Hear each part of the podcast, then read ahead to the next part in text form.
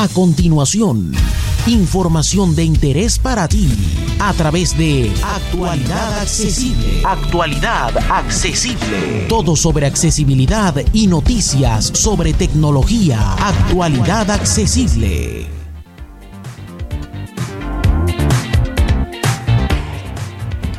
Hola, hola, hola, hola. Soy J. Almagro, Pepe para los amigos, y esto es Actualidad Accesible News, el podcast de noticias semanal elaborado y editado por actualidadaccesible.com, página en la que podréis encontrar toda la información ampliada. Y vamos empezando esta semana con pocas novedades hardware, pero alguna tenemos.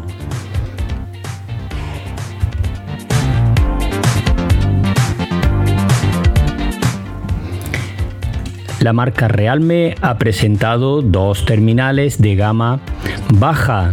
El nuevo C12 con tres cámaras y un precio muy aquilatado que rondará los 100 euros en Europa. Y el C15 que lleva cuatro cámaras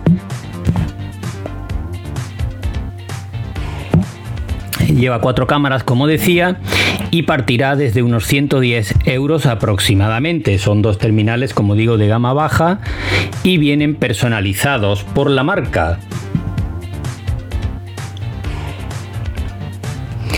Por su parte, Huawei ha presentado unos auriculares inalámbricos que son una evolución de los anteriores, son unos auriculares de cuello, los Freelace Pro, y eh, cuentan con cancelación de ruido activo, y em, una batería de aproximadamente 24 mm, horas de uso con una carga rápida de una hora aproximadamente para cargarlos totalmente.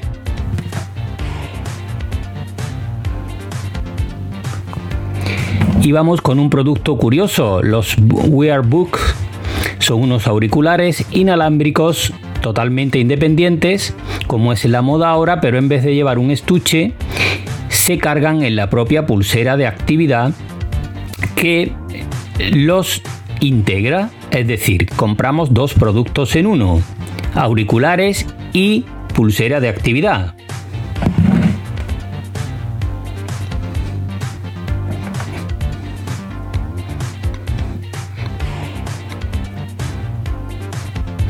Y vamos con las novedades de software.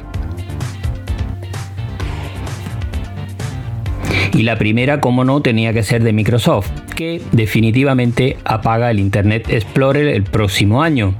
Seguirá funcionando, pero ya sin actualizaciones. Este era un movimiento lógico después de que ya en todos sus equipos se integra Microsoft Edge, que es el navegador basado en Chromium y que está dando, parece ser, bastante buenos resultados. Por su parte, Telegram eh, acaba de incorporar las videollamadas a su plataforma, en este caso cifradas de extremo a extremo, pero eso sí, siempre individuales. Las grupales tendrán que esperar todavía. Netflix está probando un botón aleatorio que podremos pulsar cuando no sepamos qué ver y la plataforma nos ofrecerá contenido según criterios que desconocemos.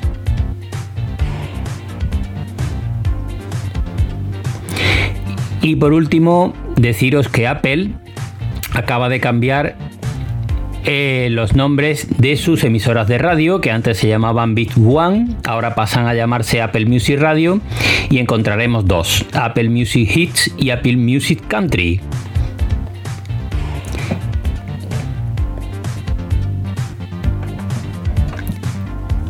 Y por último vamos con un rumor como cada semana. En este caso se trata de BlackBerry, que no estaba muerto, sino que estaba de parranda, y parece que vuelve al ataque con un terminal 5G y su teclado físico tan característico. Así que aquellos que os guste el teclado físico, pues estáis de enhorabuena. Evidentemente lo hará bajo Android en la versión que corresponda y no sabemos qué nivel de personalización tendrá.